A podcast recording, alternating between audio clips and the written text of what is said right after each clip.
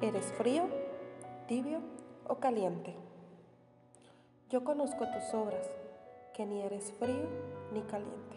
Ojalá fueses frío o caliente, pero cuanto eres tibio y no frío ni caliente, te vomitaré de mi boca. Apocalipsis 3, 15 al 16. Nunca en mi vida había examinado lo que esas palabras significan para Dios. Había leído el versículo de la Biblia que dice en Apocalipsis 3, 15 y 16 sin ponerme a pensar lo que significa ante los ojos de Dios. Entendí que la persona que está en estado frío no distingue entre lo bueno y lo malo. Segunda de Corintios 4:4. Son las personas que no conocieron a Dios o que pudieron haberlo conocido, pero que ya no sienten nada, nada los toca. Tampoco les interesa cambiar su estilo de vida, se sienten cómodos donde y cómo están.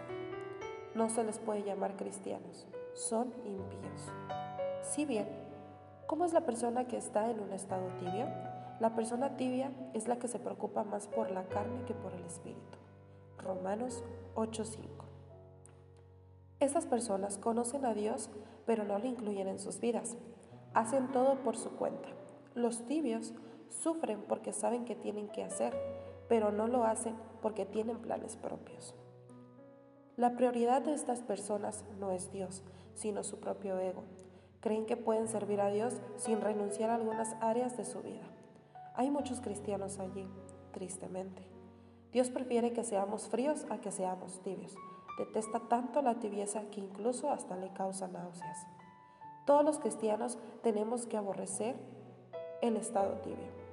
Debemos acercarnos más a Él para que nos dé de su calor y podamos ser calientes. Así podremos servirle y adorarle como a Él le agrada. Entonces, ¿cómo es el cristiano caliente? El estado caliente consiste en el deseo de cuidar los intereses de Dios.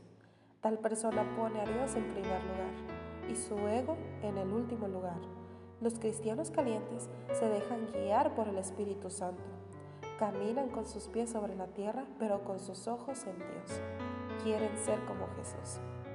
Ahora, pregúntate, ¿cuál es tu estado? ¿Eres frío, tibio o caliente? Si eres frío, acepta a Jesús. Entrégate por completo a Él y déjalo que transforme tu ser. Si eres tibio, preocúpate y pídele perdón a Dios por causarle náuseas. Si eres caliente, gloria a Dios. Sigue así y brillarás como las estrellas del cielo.